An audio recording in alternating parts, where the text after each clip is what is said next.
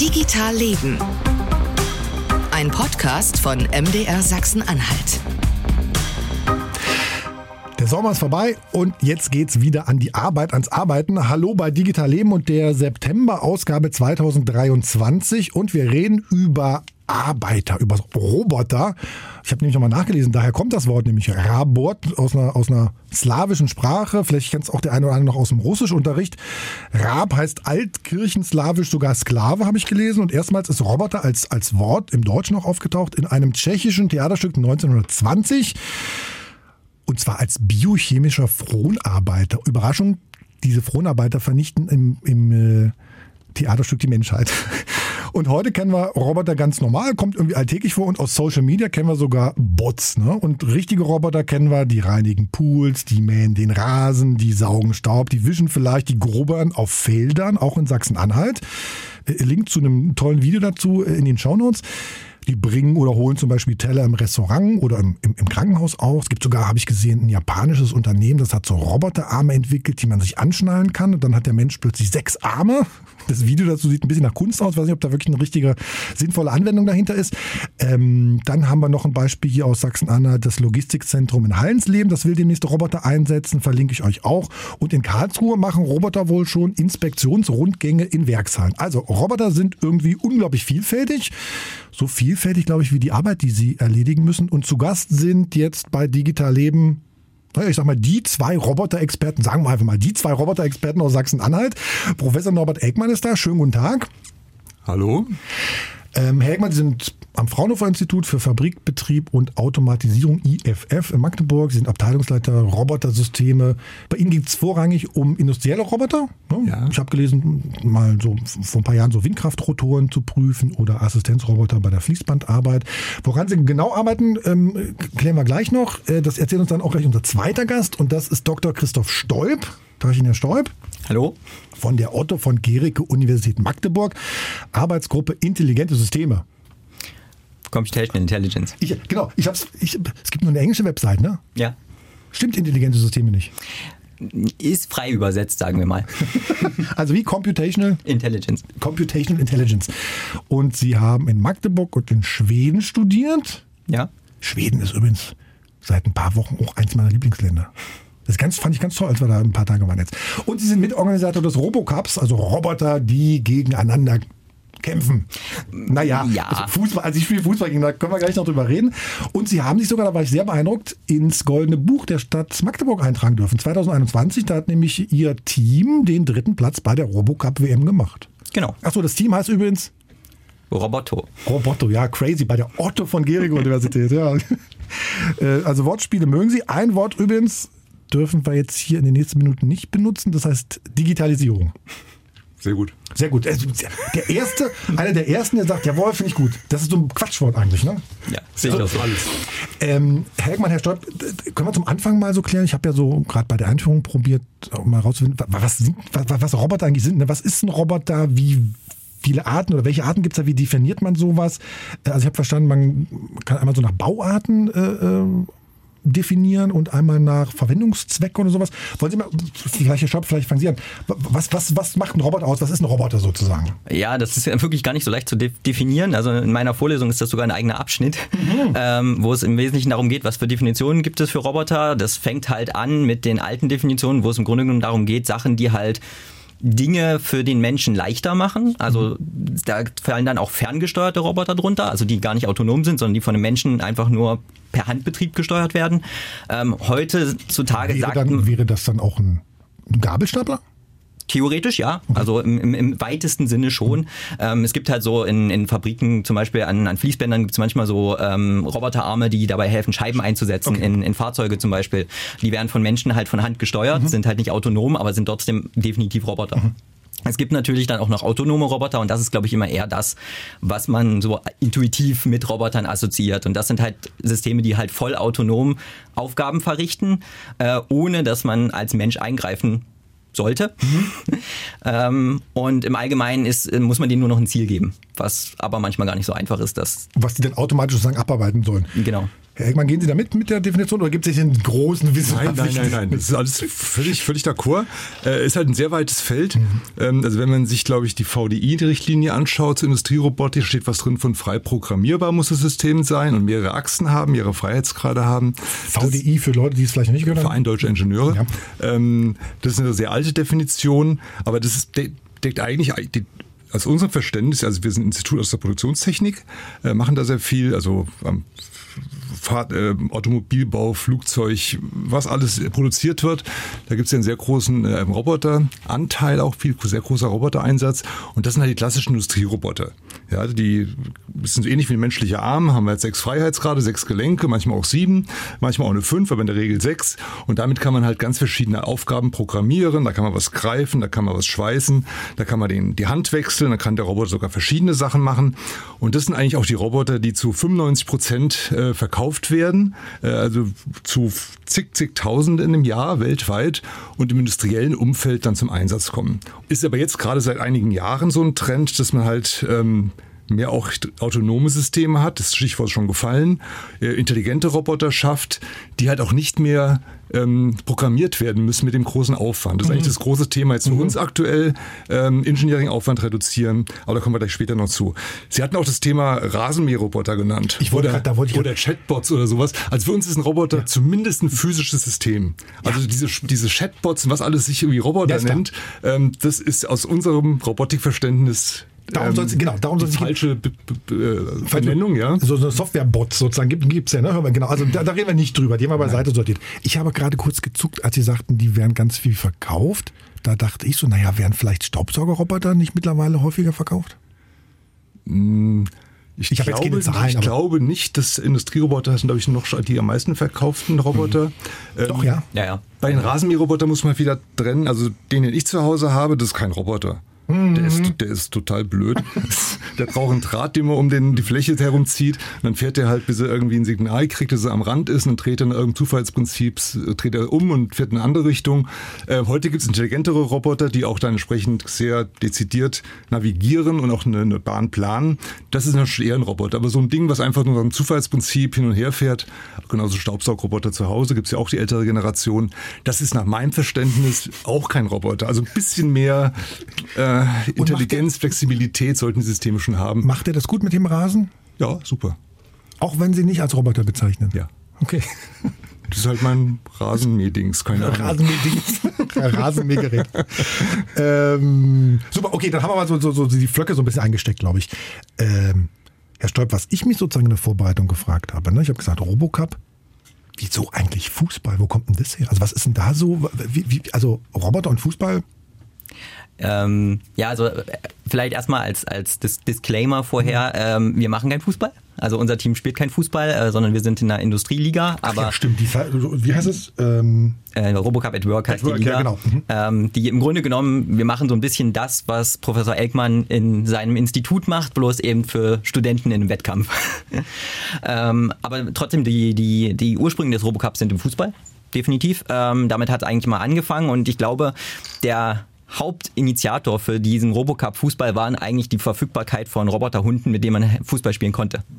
Also es- ah, okay, einfach weil es da war. Genau, es sozusagen. gab halt von Sony diese Aibo-Hunde und damit hat das eigentlich angefangen, weil damit hatte man das erste Mal eine Plattform, die man günstig genug beschaffen konnte, mit der man theoretisch Fußball spielen konnte. Die Regeln sind einigermaßen vernünftig programmierbar wahrscheinlich. Ja, genau. Die konnte man halt programmieren und damit hat das angefangen und dann sind halt immer mehr Ligen dazugewachsen. Inzwischen ist der Robocup ja eine, eine Vereinigung von äh, um die 20 Ligen. Und dann kommt noch Robocup Junior dazu für Schüler. Ah. Also es ist ein unglaublich weites Feld, der Robocup allein, und er ist halt auch international unglaublich breit aufgestellt. Genau, und, und äh, eine Veranstaltung davon war im Juni oder was? Äh, in, in Magdeburg, also jetzt im Sommer. Ähm, im, äh, Ende April war, April im April war, äh, war die, waren die German Open, die waren im Fraunhofer. Netterweise Mhm. wurden uns da Räume zur Verfügung gestellt, damit wir die für unsere Liga, die German Open in, in Magdeburg durchführen konnten.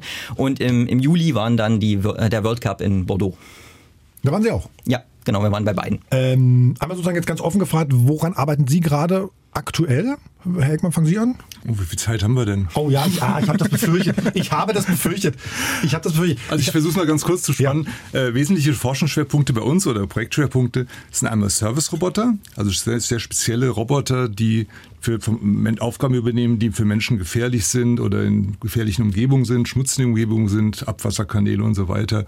Dann ist das Thema ähm, Mensch-Roboter-Kollaboration, also ein Roboter arbeitet ohne Schutzzaun Gerade bei Sicherheit waren wir in den letzten zehn Jahren sehr aktiv und auch sehr erfolgreich, haben die wüstesten Sachen gemacht, Probandenversuche, um die Schmerzeintrittsschwelle erstmalig weltweit zu eruieren, äh, damit, damit, die Community endlich mal weiß, wie stark darf ein Roboter Mensch überhaupt berühren, damit ähm, die normative Vorgabe maximal Schmerzeintritt nicht überschritten wird. Da haben Sie Menschen dafür bezahlt, die sich vom Roboter haben schlagen lassen? Ja, 100 Probanden, Freiwillige. Ethikkommission, alle waren mit einbezogen. Das sind so Ideen, die halt dann mal so ähm, hochkommen, wenn man da in, unterwegs ist und viele Gespräche führt, bei Workshops teilnehmen und viele Leute hat, die mitreden, aber keine Ahnung haben. Da kommt man auf solche Ideen, dass man endlich mal, dass man sowas mal macht und mal dezidiert untersucht und bezahlt von der Berufsgenossenschaft und so weiter. War hochspannend, Ärzte waren mit einbezogen. Das war schon eine klasse Phase. Ähm, Thema ist jetzt ein bisschen drüber, ist halt mhm. immer so. Manche Dinge sind dann mal gehypt und dann wird ein bisschen geforscht und dann kommt das nächste Thema. Und ist da draus sozusagen was entstanden, wo, wo wir heute wissen, okay, da steckt jetzt Forschung aus Magdeburg drin? Ja, also die, die ähm, diese äh, biomechanischen Grenzwerte für die Mensch-Roboter-Kollaboration an allen 29 Punkten des Menschen, wie die Norm vorgibt, äh, die wurden von uns untersucht, sogar der Kopf. Und das ist jetzt der weltweit gültige Standard. Chapeau. Jo. Ähm, dann arbeiten wir an verschiedenen Interaktionsmodalitäten, dass also der Mensch Roboter Aufgaben übertragen kann, ohne ihn aufwendig zu programmieren. Und über allem schwebt eigentlich das Thema Engineering-Aufwand reduzieren, Roboter flexibler machen. Und natürlich mit dem Fernziel, und da gibt es auch schon erste Erfolge, ähm, autonome Funktion, also man teilt dem Roboter Aufgaben mit auf irgendeine Art und Weise und der heißt dann sensorisch ausgestattet, ist mit viel Rechentechnik ausgestattet, schlauen Algorithmen und kann dann selbstständig Aufgaben lösen. Wir haben sowas mal demonstriert mit einem mobilen Roboter, der am Fließband neben einem Fahrzeug herfährt mhm. und äh, Schrauben setzen kann in der Bewegung. Das ist schon ganz, ganz lässig. Äh, da ziehen auch viele Robotiker einen Hut, also schon ganz, ganz klasse. Äh, Nicht-Robotiker sowas klar zu machen, was jetzt das Tolle daran ist, ist manchmal ein bisschen schwieriger, weil was erwartet ein normaler Mensch vom Roboter? Da gibt es ja durch Hollywood und so weiter ganz wüste Entwicklungen. Gibt es was, was akut gerade vom Abschluss ist? Also fertig wurden wirklich jetzt vor nicht allzu langer Zeit diese Probandenversuche mit diesen Schmerzeintrittsschwellen. Wir haben einen Inspektionsroboter gebaut für Abwasserkanäle, der ist im Einsatz. Es gibt die Idee, ein neues System zu bauen, was noch ein bisschen wo wird er eingesetzt? Im Ruhrgebiet, im Emscher-Kanal. Ähm, was er noch ein bisschen besser ist, noch ein paar Sachen besser kann als der vorherige. Von daher geht es immer weiter. Das ist ja gut so.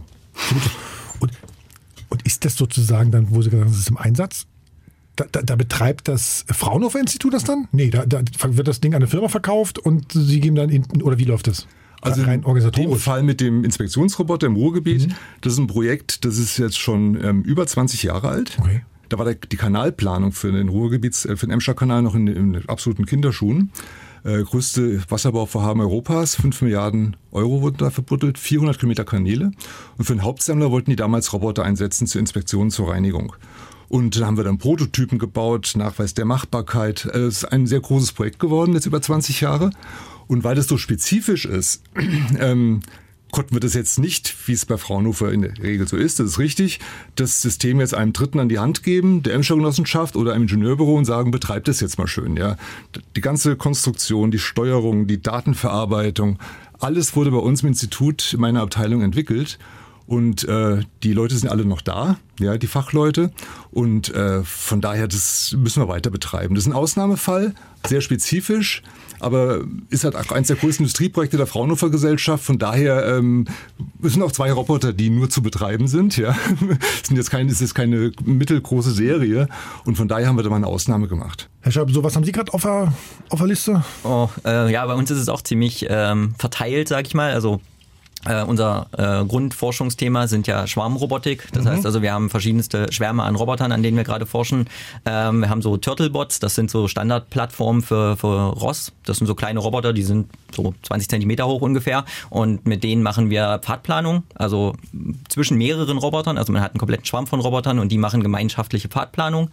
Ähm, ist ein super spannendes Thema, weil das auch in Zukunft relevant wird fürs autonome Fahren. Mhm. Ähm, weil man da halt auch damit rechnen muss, dass ja die autonomen Fahrzeuge sich irgendwie sortieren detektieren müssen und ähm, da wird man auch irgendwann hinkommen müssen. Ähm, das ist eins unserer Themen. Ein anderes Thema ist ähm, Quadcopter. Da haben wir ein neu, relativ frisches Projekt, wo es darum geht, mit einem Schwarm von Quadcoptern äh, von oben Leute im Wald zu detektieren und zwar durch die Baumdecke hindurch. Mit was für einer? Mit Kameras. Normalen Kameras? Ganz normale Kameras. Achso, und dann unterschiedliche Winkel Genau, sozusagen? Ah, ganz, ganz viele Kameras, die an dem, an dem Schwarm befestigt sind. Und dann hat ein, ein Professor aus Linz, Professor Bim- Bimber, hat einen Algorithmus entwickelt, mit dem man eben diese Bilder zusammenrechnen kann, um dann halt auch ähm, relativ stabil Menschen zu detektieren. Und unsere Aufgabe ist es jetzt in dem aktuellen Projekt, das zu erweitern, dass das auch bei sich bewegenden Menschen funktioniert. Aktuell funktioniert das nur bei Stillstehenden.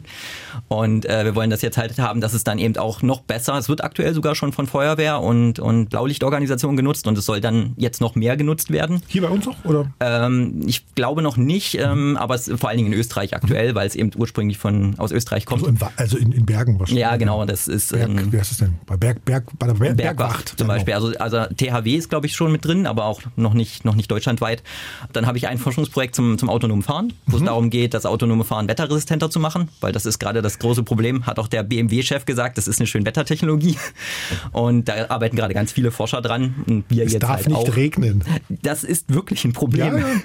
Ähm, es darf auch nicht schneien und wir haben jetzt auch festgestellt auf dem Galileo-Testfeld, es darf auch nicht zu hohe, zu viel Gras gewachsen sein. Ehrlich? Ja, zumindest mit unserem. Wir haben diesen, den nach, also den Bruder von Elbi haben wir jetzt von dem Mhm. Das sind diese, diese, diese, diese kastenartigen Genau. kleinen, ja genau. Das ist unser Testfahrzeug und das hat so ein Sicherheitssystem auf Basis von Laserscannern und wenn die Gras detektieren, dann halten sie an, weil sie denken, da ist irgendwas im, im Weg. Das heißt also, man kann mit dem Fahrzeug quasi nicht durch hohe Vegetation fahren.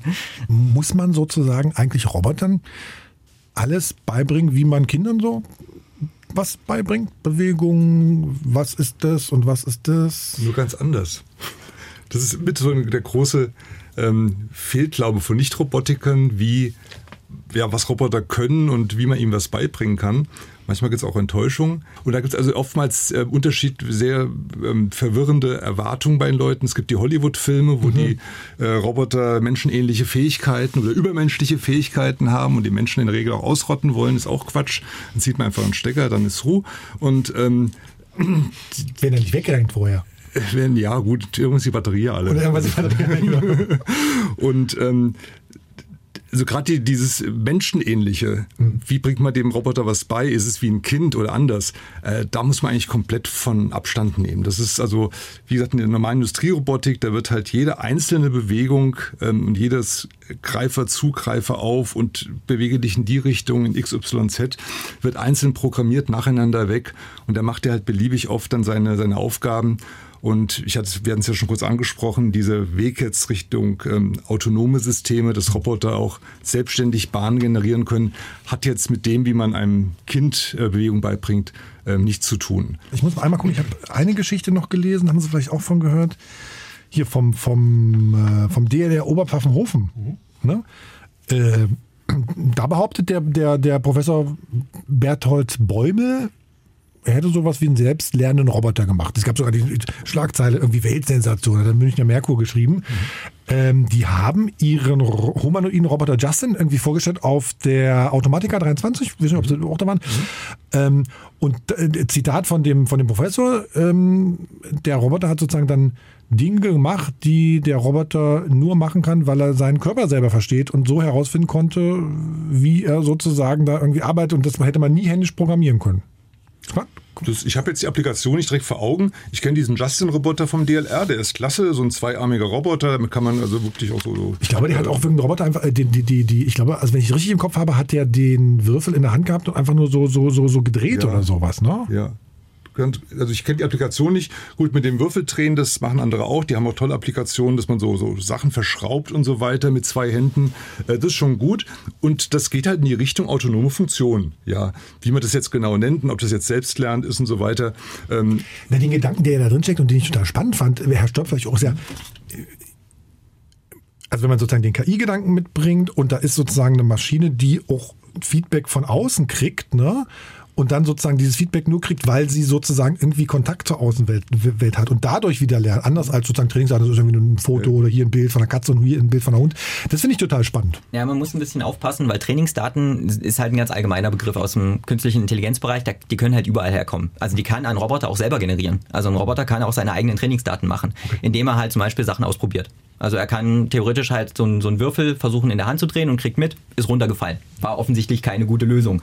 Und auf die Art und Weise kann er das quasi immer wieder probieren und generiert halt seine eigenen Trainingsdaten, aber das ist genau das Problem. Ähm, das dauert so lange einfach, weil man muss halt so viele Versuche machen und ausprobieren, bis man mal zu irgendeiner Lösung gekommen ist, die halt einen näher an das Ziel gebracht hat, dass man das quasi nur simulativ machen kann.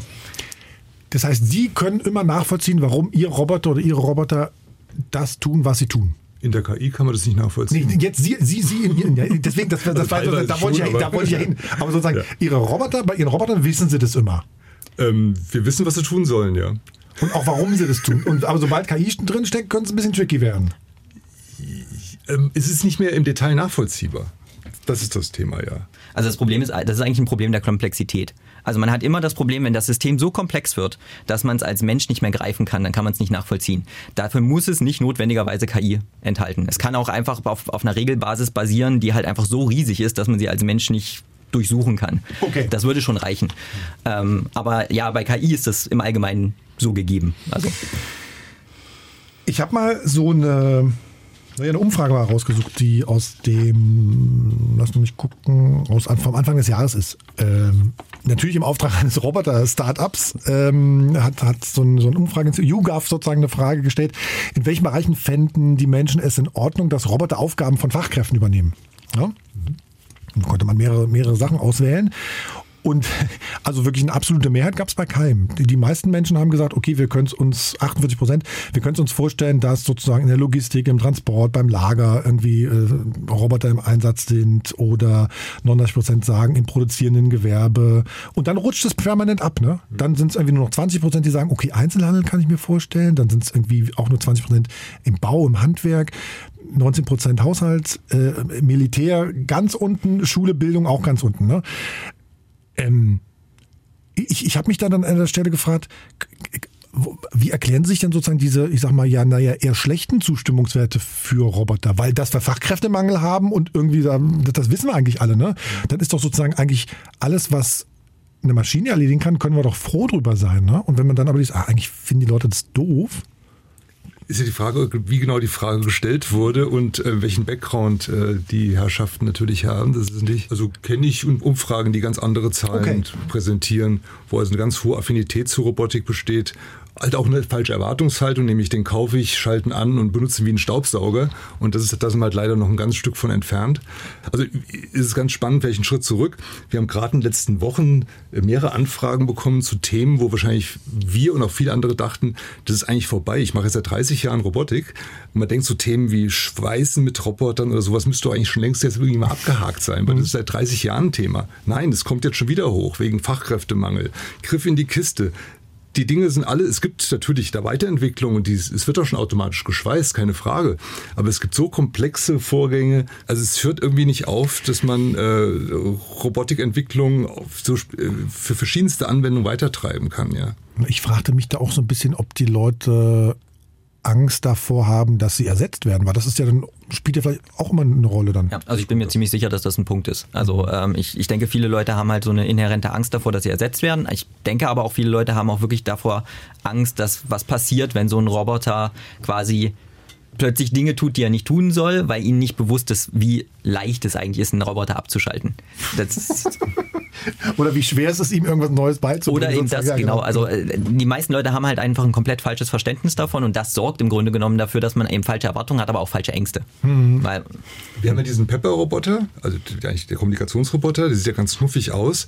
Ähm, da ist er schon, wir waren auf so einer Messe letztes Jahr auf dem ähm, Magdeburger Markt, äh, wo es so um, um Altenbetreuung ging und so weiter. Die Leute waren total, die, die haben da gestrahlt und hatten eigentlich Bock da drauf, mit dem System zu interagieren. Also man, es gibt da viele Faktoren. Es gibt ja sogar Studien oder Untersuchungen, wie ein Roboter auszusehen hat, damit man am am liebsten mit ihm ähm, interagieren würde. Da gibt es aber auch einen sehr großen kulturellen Ein Einfluss, weil zum Beispiel in Japan ist es komplett anders. Also die Japaner sind, was insbesondere so Altenpflegeroboter angeht, komplett anders eingestellt. Da gibt es viel höhere Zustimmungswerte als in Deutschland. Die Deutschen sind per se erstmal ein bisschen skeptischer. Wir finden alles immer scheiße. Aber wo Sie gerade sagen, irgendwie Pflege und Gesundheit, da gibt es in Sachsen-Anhalt auch sozusagen einen Bereich, äh, wo genau an solchen Sachen geforscht wird, mit Robotern auch.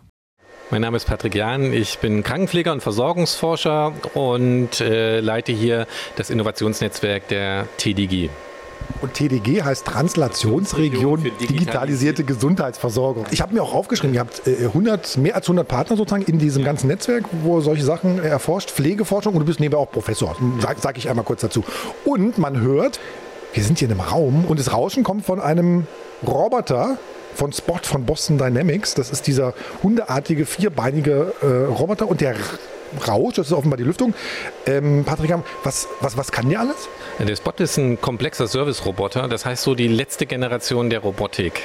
Und der Spot kann sich ähm, auch in unwegsamen Geländen äh, fortbewegen, auch in einer, in einer, hohen Geschwindigkeit, kann Treppen überwinden, kann da auch autonom Gegenständen ausweichen oder Personen, die davor stehen, ist da sehr, sehr agil. Und äh, hier ganz besonders hat auch einen Greifarm bringt damit und kann hier bis zu sieben Kilo heben. Gegenstände angreifen und auch dann mit Menschen in eine Interaktion treten, dass Dinge angereicht werden können. Kann davor aber auch eben neben der Treppe auch Türen öffnen, selber aufziehen. So, dann, dann sag ihm mal, er soll mal die Tür da hinten auf, öffnen. Ja, das machen wir tatsächlich nicht äh, per Sprache, sondern wir steuern ihn über ein, äh, über ein, ein digitales Interface und da würde ich jetzt den Dominik bitten, steh auf. Genau. Und der, oh, jetzt ist er aufgestanden. Genau. Also er ja. saß gerade noch. Jetzt ja. ist er, ist er aufgestanden. Tatsächlich wie ein Hund, mhm. wie wir das kennen, dass der vier Pfoten sitzt und sich dann nach oben schiebt. Der hat damit natürlich eine unheimliche Standstabilität, kann das auch mal demonstrieren. Ich kann den hier nicht. Du versuchst ihn gerade umzuschubsen. Genau. Und das, ja. Kann ich auch mal schubsen? Ja, probieren. Dann kannst du auch richtig kräftig machen. Oh, jetzt genau. Oh, jetzt habe ich. Aber dann, dann tappelt er zurück. nicht, dass er umfällt, sondern dann ist tatsächlich diese, ähm, ja, der, der, ja, tatsächlich die KI, die dahinter ist, gleicht diesen Bewegungsimpuls, der von der Seite kommt, aus, nimmt es auf und äh, kann dann darauf reagieren. Warum tappelt der so? Das ist quasi ein ganz normales Muster von Bewegung, bevor er jetzt wieder in den, in den Gang übergeht. Ja. Ähm, er, er, jetzt, er, er, kriegt jetzt eine Richtungsanweisung. Also Dominik sagt ihm, das ist die Tür. Das kann er auch alles lernen, aber er ist jetzt hier in einer unbekannten Umgebung. Jetzt steht er und jetzt hat er quasi die Tür fixiert. Er erkennt genau, dann. Kameras, die Kam Kameras sind vorne die Kameras, sind, ja, genau. Und, und, Seitenkamera ist auch nach hinten. hinten genau. genau. Und in dem Greifarm selbst ist auch eine Kamera, die dann die Klinke erkennt, äh, die, ähm, den Anschlag der Tür. Mhm. Ist ja wichtig, ob sie nach außen oder nach innen öffnet, ob sie links oder rechts aufgehängt ja, ist. Oder zum Schieben? Ja. Und jetzt äh, läuft es dann auch autonom ab. Oh je. Jetzt hat er das erkannt. Jetzt hat er den Greifer ausgefahren. Ja. Und, und jetzt klingt er. Und er muss jetzt, und das ist gar nicht so einfach, er muss quasi im Gang der Tür ausweichen und mit dem Arm die Tür zur Seite schieben. So wie wir es auch und machen. Jetzt, so. Ja, so wie wir es auch machen und jetzt geht er durch. Und das, das so. passiert, dann passiert der gleiche Effekt, den wir zu Hause haben, dass wir unserem Kind hinterher rufen, mach Tür zu.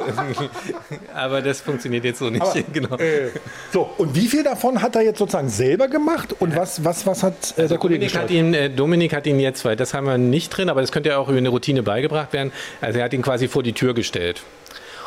Und Dominik hat ihm noch, aber das ist auch was, was man, wenn er Räumlichkeiten kennenlernt, dann auch fix drin hat. Er hat gesagt, wie die Tür angeschlagen ist.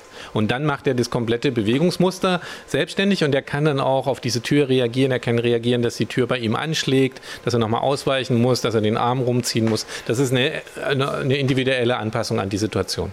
Und ich sag mal so, das ist ja keine ganz leichte Tür, ne? Also er hat auch ein bisschen Kraft, ne? Ein bisschen, also, ja, von dem vom Greifarm ist es, jetzt mal abgesehen von Industrierobotern, da hat er schon etwa das Dreifache an Greifkraft für den Vergleich zum Thiago, den wir anderen Roboter, die noch haben, also mit diesen sieben Kilo Greifkraft.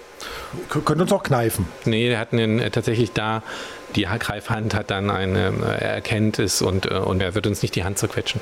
Verstanden, okay, Türen öffnen kann er, das ist sozusagen eins, was ja. man sich tatsächlich in, in, einem Pflegeheim so vorstellen kann, wenn jemand vielleicht im, im, ja. im Rollstuhl sitzt oder so, ne? oder was? Tatsächlich, ja, man kann damit sowas äh, schon auch simulieren. Er kann dann auf dem Rücken zum Beispiel auch Gefäße tragen, Korb äh, oder, eine, oder ein Tablett äh, justiert und er kann dann natürlich auch das, mit der Hand auch Gegenstände, Trinkgefäße anreichen. Das ist auch die, äh, die Möglichkeit oder Dinge eben, wenn sie runtergefallen sind, aufheben.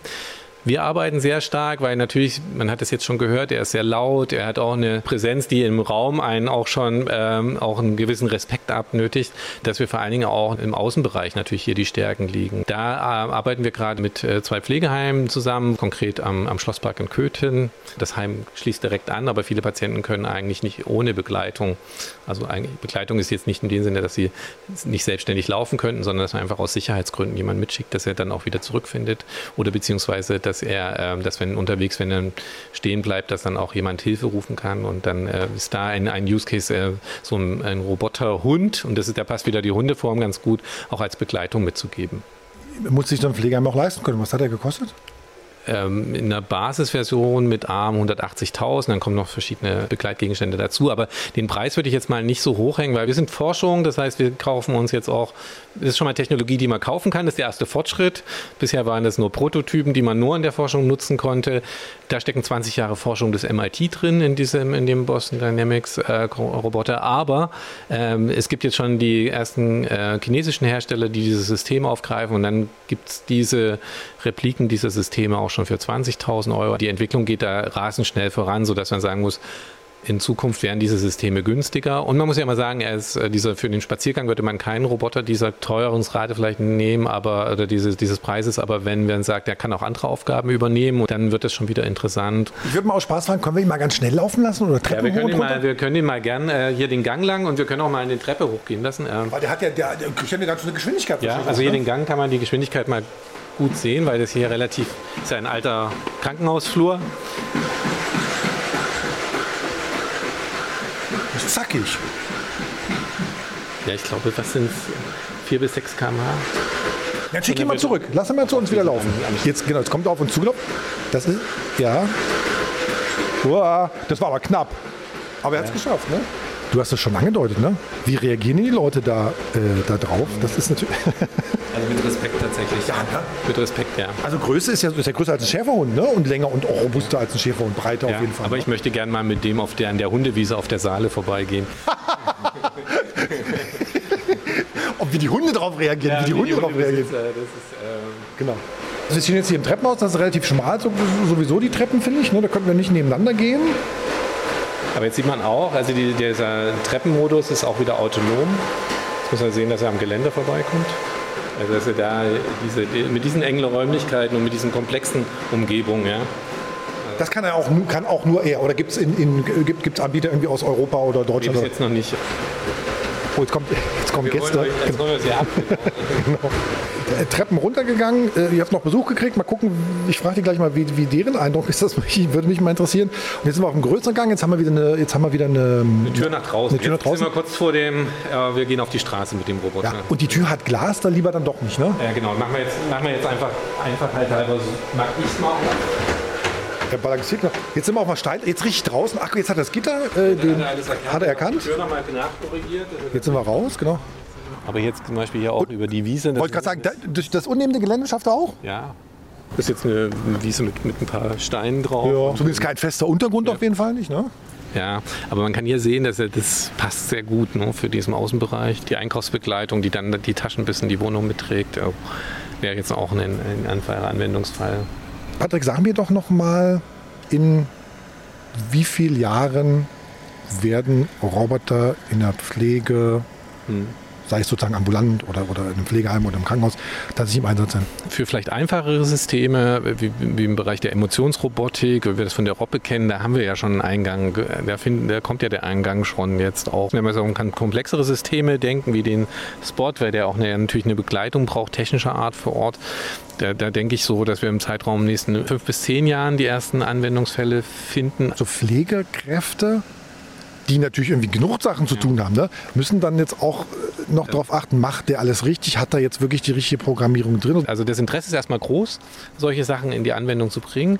Und man muss dann ja vielleicht erstmal sagen, die Enttäuschung ist vielleicht, dass, äh, dass das noch nicht der Kollege ist, der alles kann, sondern dass man einzelne Aufgaben übertragen kann oder übertragen muss. Oder Dinge, die man gern eigentlich möchte, dass sie gemacht werden, aber die man nicht selber mehr begleiten kann. Also zum Beispiel die Runde in dem Stadtpark oder im Schlosspark, dass man dann sagen kann, aber für sowas sowas wäre doch so ein System interessant, dass das in meinem Auftrag auch unterwegs ist und dass ich auch immer auch als Pflegekraft, die auch für den Bewohner verantwortlich ist, natürlich auch, äh, auch diesen, diesen Prozess auch, ja, auch eine bewusste Entscheidung dahinter ist. Was bringt es auch für den mhm. Patienten? Wofür ja. möchte ich es einsetzen? Und es ist eine, bedeutet eine gemeinsame Situation natürlich auch mit den mit dem Bewohner, der mit diesem Roboter konfrontiert wird. Der muss natürlich auch zustimmen, ja.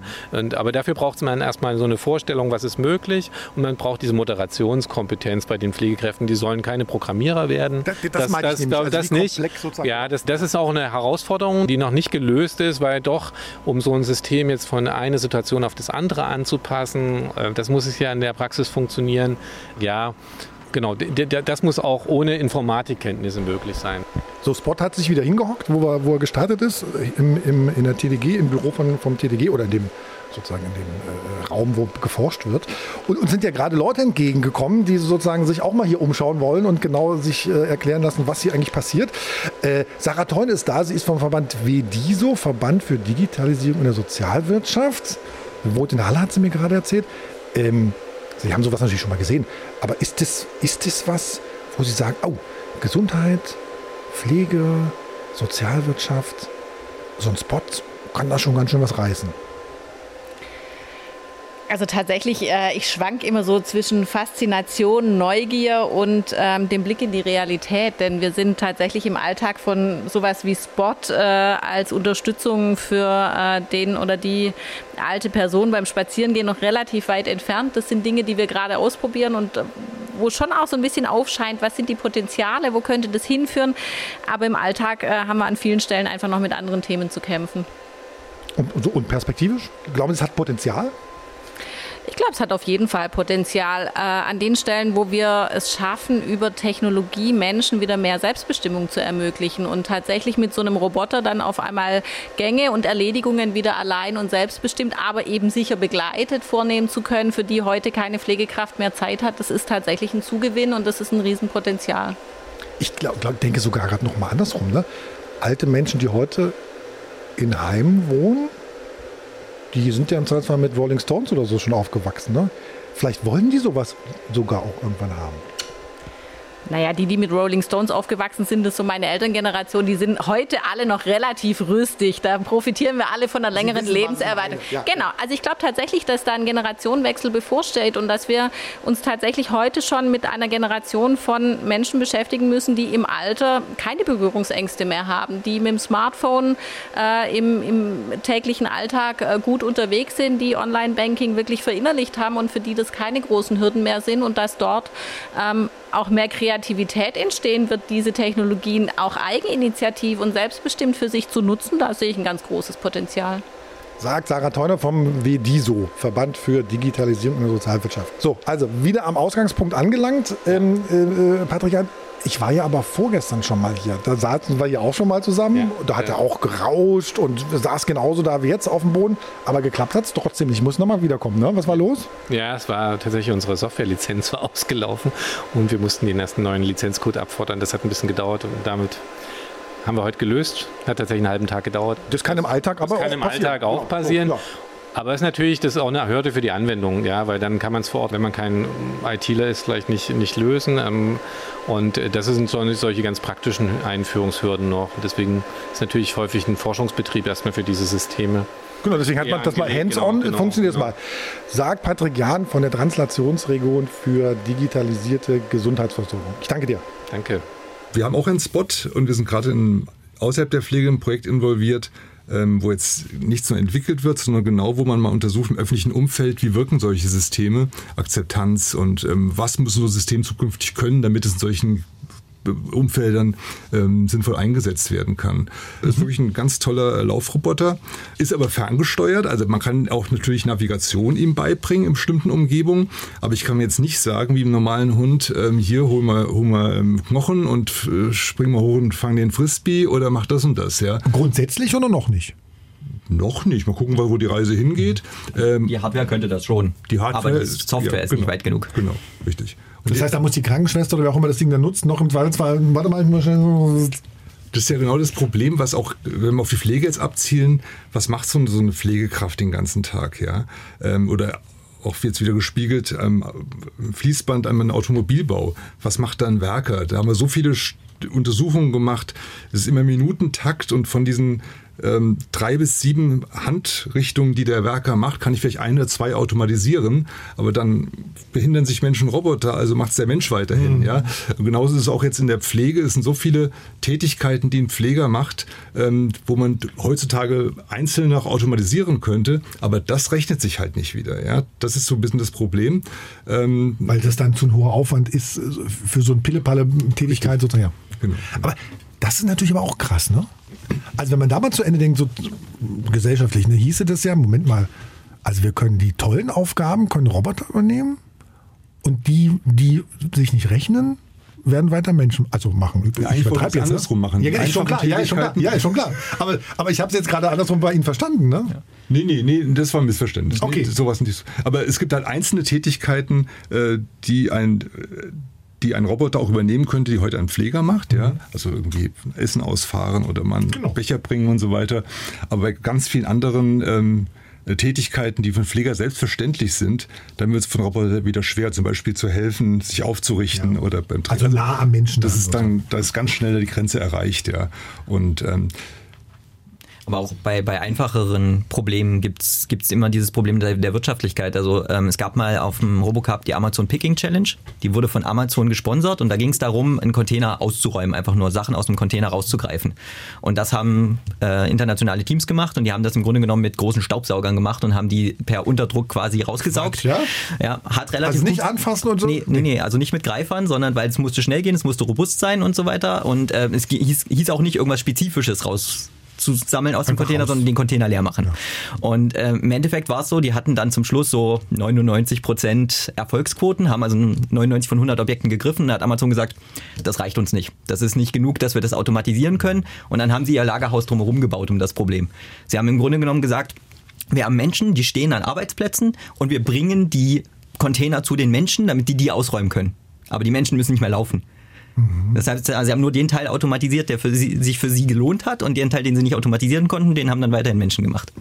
Weil es nicht wirtschaftlich war. Aber das ist das, was ich gerade meinte. Ne? Das ist ja, eigentlich ist das ja doof. Also, weil da, man geht ja davon aus, so einfache Tätigkeiten, die im Zweifelsfall auch körperlich anstrengend sind, die überlassen wir doch bitte den Robotern. Ja. Also kommen wieder Themen wie Sicherheit ins Spiel. Also ein Roboter, der jetzt einen Menschen aus dem Bett raushilft, ihn, ihn anfasst.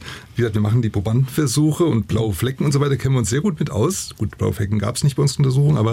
Ähm, Dann haben sie aber irgendwas nicht richtig gemacht. der Schmerzeintritt war ja die Schwelle.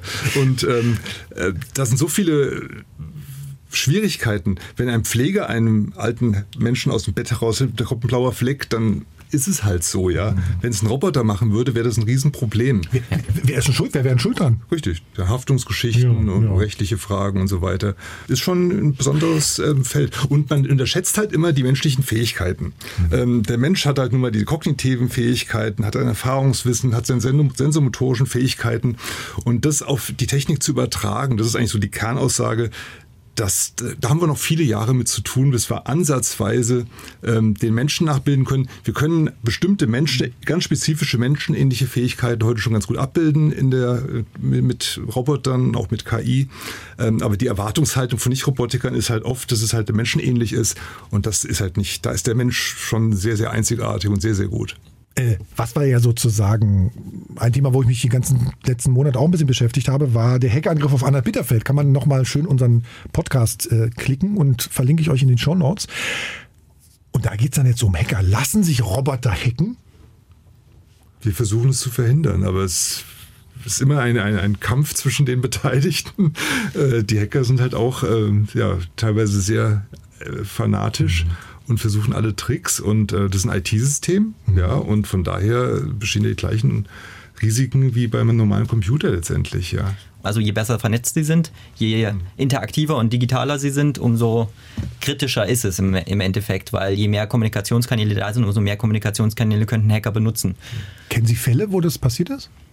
Ist mir noch nicht bekannt jetzt als äh, Robotik, nein. Mhm. Aber die Gefahr besteht real, klar. Und, ist, und also wenn sie real besteht, wird die im Zweifelsfall potenziell auch größer in den nächsten Jahren.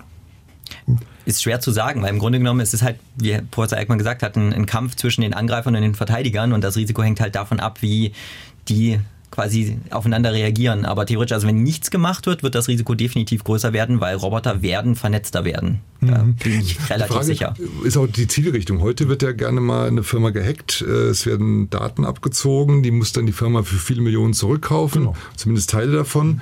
Ähm, Naja, ich wenn, wenn, ich jetzt, einen- wenn ich jetzt einen Roboter hacke und störe die Produktion, Produktion? in einem Automobilbetrieb, äh, dann hat vielleicht der Hacker seinen Spaß, aber hat keinen Benefit davon. Ja, Der kann auch sagen, ich gebe die nur erst wieder frei, wenn er mir x Millionen Bitcoins überweist. ja gut, das ist natürlich Das also Neues ganz plump, ganz plump kriminell, genau. Geht geht sozusagen um Das, Kohle. das kann durchaus passieren. Und ähm, im Grunde genommen passiert dann halt das Gleiche, wie wenn man die Computersysteme hackt, die die, äh, im Grunde genommen ist es ja das Hacken des, der Computersysteme, die die, die, die Roboter steuern.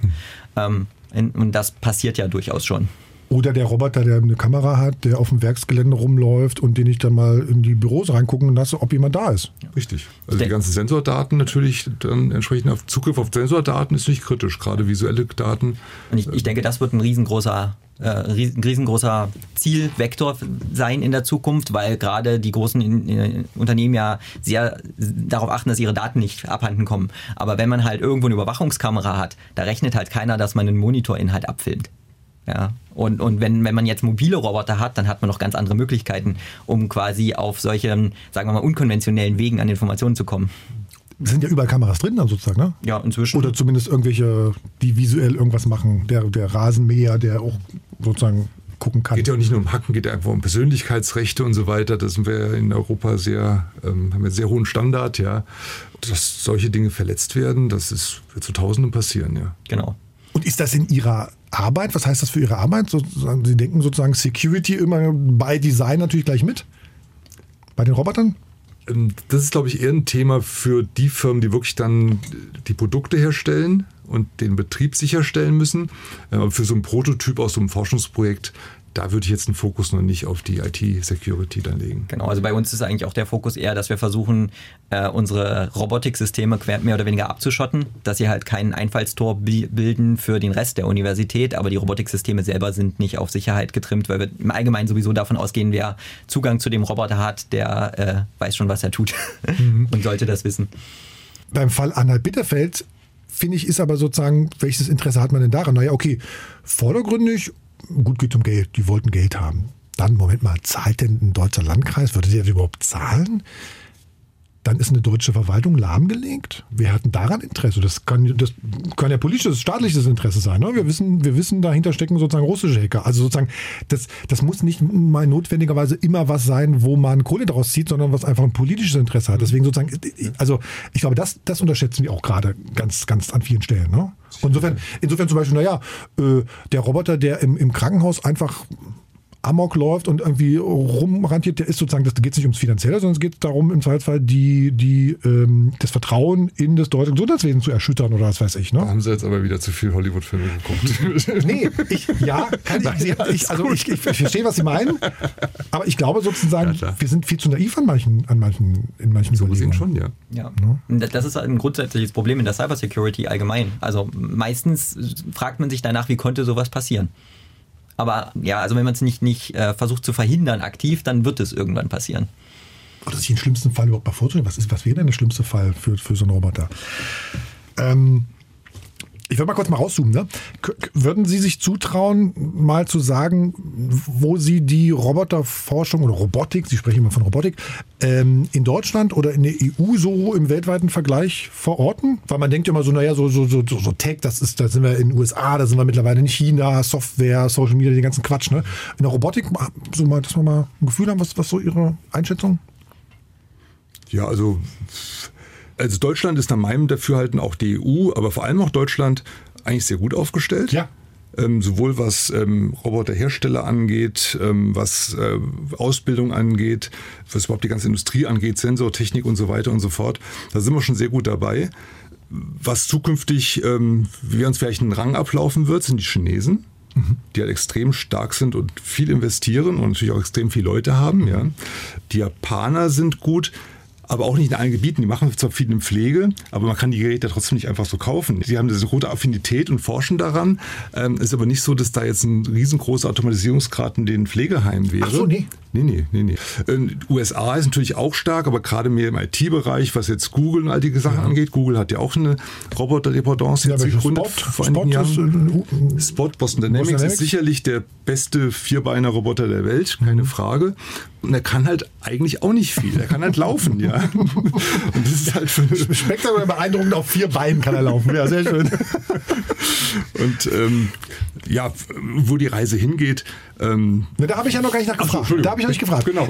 Herr Schoff, wie, wie, wie so Ihre Einschätzung? Ich glaube, dass das große Problem hier ist, dass man eigentlich nach ein bisschen die Robotik auseinandernehmen müsste in verschiedene Felder. Ah, okay. Weil man kann nicht einfach sagen Robotik im Allgemeinen, weil inzwischen muss man ja sogar schon die Autohersteller mit in die Robotik mit reinrechnen okay. schon fast, weil im ja. Grunde genommen so ein teilautonomes Auto ist im Endeffekt auch ein Roboter.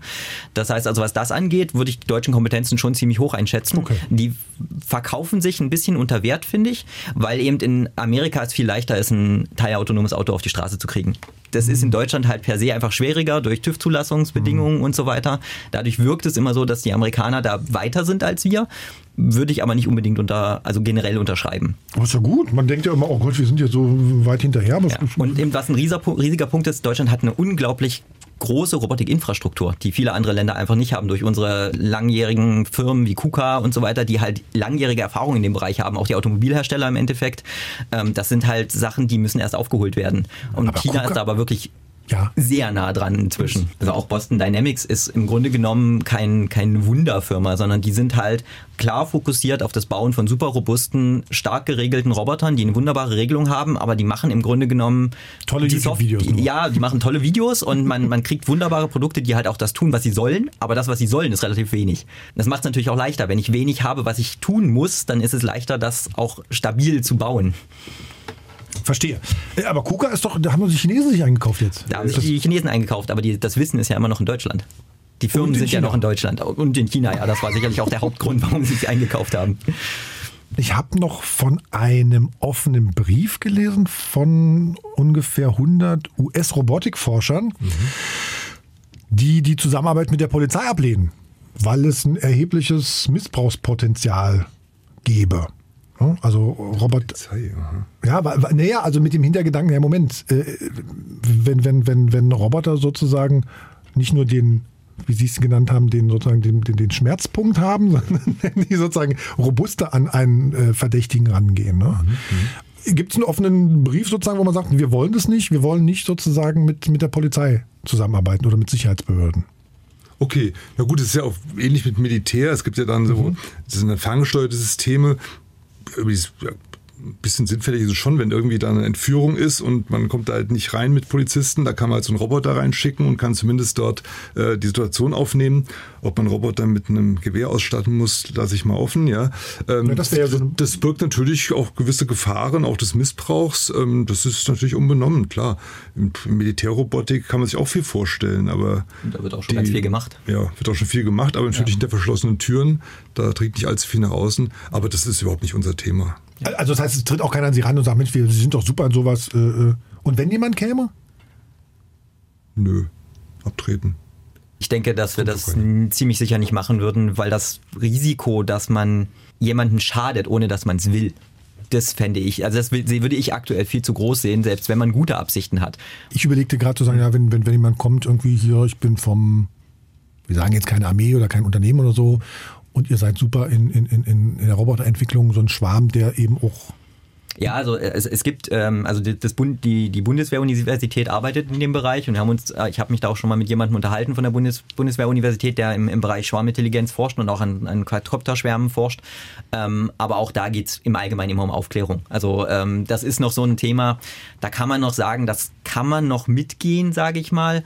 Ähm, aber auch da ist das Missbrauchspotenzial natürlich potenziell da, weil so ein jeder Roboter hat halt die Möglichkeit, einen Menschen zu verletzen, auch ohne Waffe indem man ihn einfach nur entsprechend einsetzt. Also so ein Quadcopter, der halt hinreichend groß ist und einen Menschen wirklich aktiv anfliegt, der kann Schaden verursachen. Kann man auch, da muss man vielleicht auch gesellschaftlich mal drüber reden. Ne? Ja, das, also da, da gibt es durchaus sehr große Unterschiede. Die Australier zum Beispiel, die haben solche Hemmungen überhaupt nicht. Echt? Also die Amerikaner, äh, die Australier sind sehr, sehr äh, pro Militär hm. und da ist eine Militärforschung ist vollkommen okay für die meisten Universitäten. Hm. Okay, kommen wir sozusagen äh, ein bisschen, bisschen äh, legen wir die Handbremse, den, den Alltag, die, die Normalität wieder ein. Kann ich in drei Jahren zu Ihnen kommen und sagen, ich kann jetzt diesen, ich programmiere jetzt diesen Roboter, dass er das und das macht, den Industrieroboter. Kriegen Sie das in drei Jahren hin? Das wird für einzelne Applikationen Ja. möglich sein, aber noch nicht industriell einsetzbar sein. Dass Das ich komme und einem Roboter zeige, hier, du musst so machen und so machen oder wie würde Ja, oder aus den entsprechenden Daten, die der Roboter kriegt, generiert er seine Aktion selber. Da werden wir sicher die ersten Demonstratoren in drei Jahren haben. Aber ähm, das, also in drei Jahren ist in der Robotik äh, ist ein kurzer Zeitraum. Ich hatte es eben berichtet, 30 Jahre bin ich dabei, Schweißen und so weiter. Das geht in geht immer weiter voran, gibt auch tolle neue Entwicklungen, tolle, tolle Ergebnisse, aber wir sind halt weit von diesen Hollywood-Robotern noch entfernt. So ein Universalroboter wird es den jemals geben? Ein Universalroboter, universal wie ein Mensch? Ne? Glaube ich nicht. Also ich frage mich, welchen Zeitraum man den, aber ich bin da sehr skeptisch. Nee. Ich, ich denke schon, dass es irgend, irgendwann sowas geben wird, aber ich würde mir nicht zutrauen, da einen Zeithorizont anzugeben, aber der wird definitiv 50 Jahre plus sein, mindestens. Was sollen Ihre Roboter in fünf Jahren können? Wir wollen robuste Schwarmrobotik haben, auf alle Fälle. Also wir wollen einen Schwarm haben, der halt bei Wind und Wetter mehr oder weniger funktioniert. Also gut, vorausgesetzt, der ist wasserdicht und so, aber zumindest bei Wind.